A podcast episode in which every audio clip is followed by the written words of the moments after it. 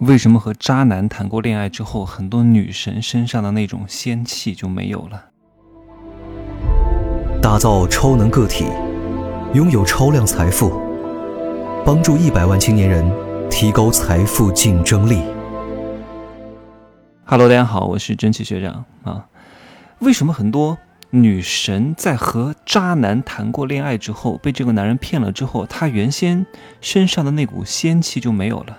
为什么有些人以前生于乱世，慢慢的就会有了一些贵气？为什么有些人刚开始家庭条件很好，但是随着自身的不检点和误入了一个不好的圈层，慢慢就堕落凡间了，有了一股红尘的俗气之味呢？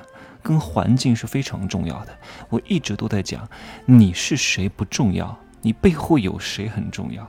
你是谁不重要，你和谁在一起很重要。你有没有钱不重要，跟你在一块儿的人啊，周边的最亲近的五个有没有钱很重要。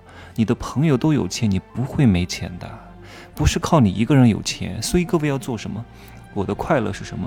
让自己变得富有的同时，希望我的粉丝学员都越来越有钱。这样的话，我们可以集中力量办大事。我周边的亲朋好友都越来越有钱。我真的希望他们有钱，因为当他们有钱的时候，你的整个能量场会很足。你要知道，一大堆燃料聚集在一块儿。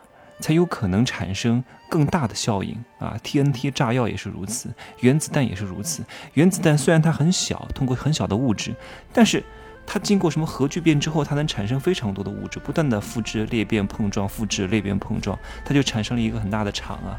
所以它就有了很大的能量啊！它就能够把火箭送上天啊，就可以把一个城市炸平啊！所以能量场是很关键的，一定要选择进入富人的圈层，死！都得给我死在富人堆里，所以你看，大多数的女神如果被一些渣男骗了之后啊，她就会那种，有那种内心当中对美好的那种感觉消失了，变成了一种仇恨或者是内在怀疑的情绪。一旦你内心当中充斥着这种情绪的话，你当然就不具备那种仙气了呀。你当然可能面目都会改变了呀，眼神都会变了呀。为什么我告诉各位，不要去找很丑很丑的保姆来带你的孩子？为什么这个人很丑？这个人的丑与美不是他五官啊？为什么你觉得他丑？这个世界上很丑的人是很少的，很好看的人也是很少的。大多数的人他都是普通人，不至于太难看，也不至于太好看。那那你觉得他丑的原因，就是因为他面目不够很舒展。气质不够很好，很脏很邋遢，举止行为让你感觉到有一丝丝的市井之气。你让这样的人带你的孩子，他怎么可能你的孩子越来越好看呢？为什么说两个人会有夫妻相呢？不是因为这两个人原来长得像在一块儿的，是因为这两个人在一块儿了之后，很多生活习惯啊，很多饮食的菌群的数量，慢慢的改变了他们的容貌。我一直说。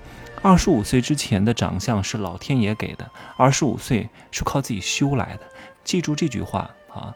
你的长相是你长时间的表情的凝聚。为什么有些人会看面相？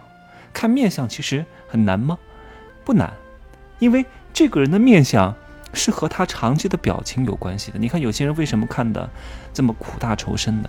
因为他经常活在忧虑当中，他面部不够舒展，所以他就会有那个川字纹。川字纹是什么意思？就是皱着眉头，皱着皱着皱着皱着。你看，我们以前做医美经常会讲，你为什么会有川字纹？就是因为你不断的折啊，一张纸折来折去，折来折去，折来折去，它就会有印痕。哪怕你把这个纸再次铺开，它纸当中的纤维断了。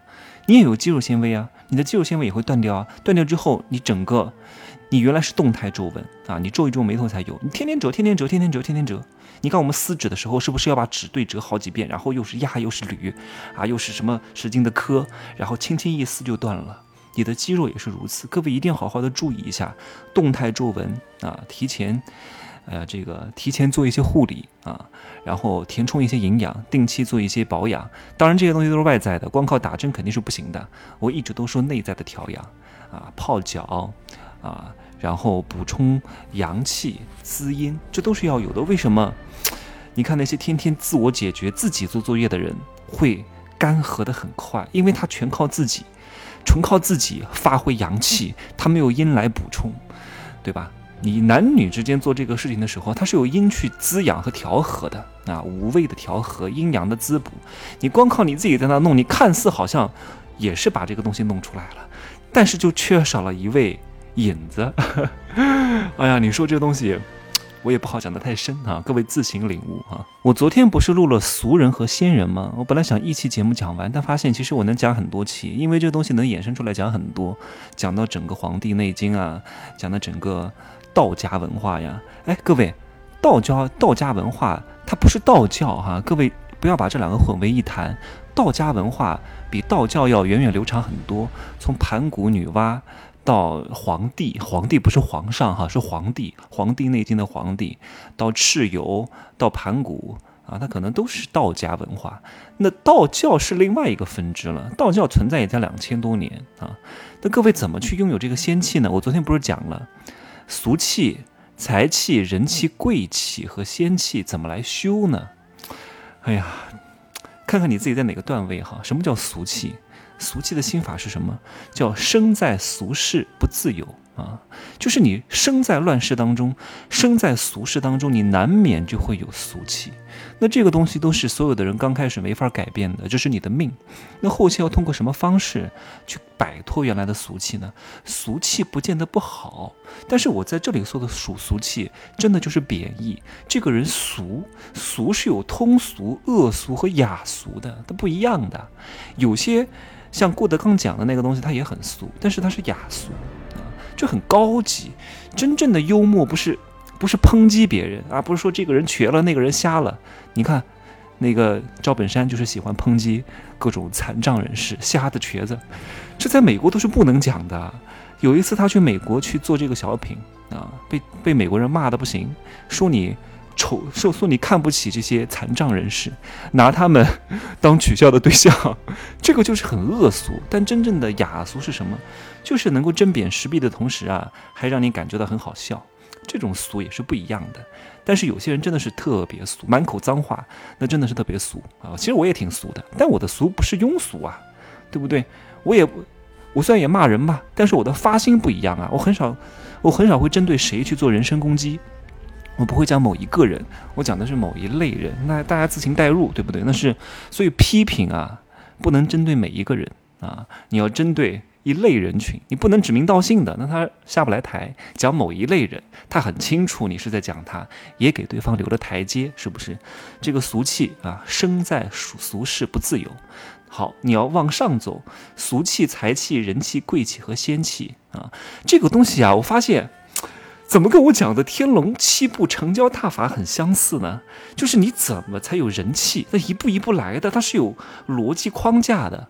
你得首先得有金身，这个金身也就是我在天龙七步成交大法当中讲过的金水木火土啊。各位很多观念都是错的。五行是什么？不是金木水火土，是金水木火土。金生水，水生木，木生这个。金水木火土啊，对，金生水，水生木，木生火，火生土，土又生金，这是一个轮回，这是有，它是有强关联在里边的。你得先有财气，经营好自己的财气，跟钱打交道，你就会有财气。有了财气，你就会有人气。人气是什么？就是金生水啊。水是什么？流量。流量是什么？不就是人吗？对不对？所以你有了财气，就会有人气，就会有很多人围绕着你啊！你看，到底是谁给谁送礼？是不是给贵人送礼，给有钱的人送礼？你越穷越没人给你送礼，你越这个位高权重，你越有钱啊，财富越多，送礼给你的人就越多。哎呀，马太效应啊！这个在西方哲学文化当中，马太效应叫强者恒强。那在中国的古老智慧当中，那就是有贵气啊，金生水啊，对不对？好，金生水有了财气啊，然后就有了人气，有了人气就有了什么？又有了贵气，因为你有钱，还有流量，你慢慢的你就会发现哈，人世间大量的俗事啊，吃喝玩乐、骄奢淫逸，你可能都体验过了。体验过了之后，你就不会有太大的这种渴求感。就人为什么会渴求？因为他得不到，所以他才会渴求。他得到了，他就不渴求了。所以你慢慢的就会少思寡欲，少思寡欲就会养起来什么，叫贵气啊，你就能够做到叫群处守口，独处守心啊。人若无求，品自高。一个人无欲无求，或者欲望很少，自然贵气就出来了呀，自然就会有啊这种贫贱不能移啊，富贵不能屈的这种不能接受嗟来之食的这种气质和。高贵是不是这个道理？再往上走啊，就成了仙人啊，有了仙气，超凡入圣养仙气。其实你看很多顶级大明星啊，像以前的那些女神山口百惠啊，你也可以说她很有仙气。你为什么觉得她有仙气呢？因为这种仙气会让你感觉到，哪怕她很美，但你不会对她有任何的玷污之感，你不会想要去玷污她，你不会想要去得到她。这种就是远远的供奉着。当神灵就可以了，哪怕她很美，她很性感，但是这种东西叫濯清涟而不妖，出淤泥而不染，有一种性感是摄人心魄的，它不会让你想，让你有那种，呃，你懂吗？不会有那种卡座的感觉啊。这两天不是发生那个事儿吗？那丁丁那个孙女士和那个王公子啊，我敢肯定啊，以后这个孙女士。现在毕竟他年纪还小，才二十一岁，所以他觉得他可以和王思聪平起平坐啊。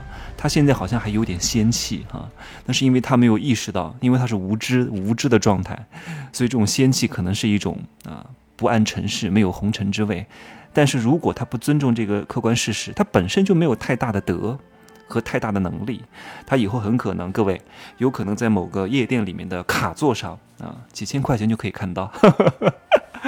所以怎么养仙气哈？仙气啊，你只有通过这个修炼啊，让自己的身心达到高度的统一。但这个很难哎，因为我研究过整个中国的神仙体系，就是每你看有金仙啊，普通人是可以修仙的，是可以成神的啊。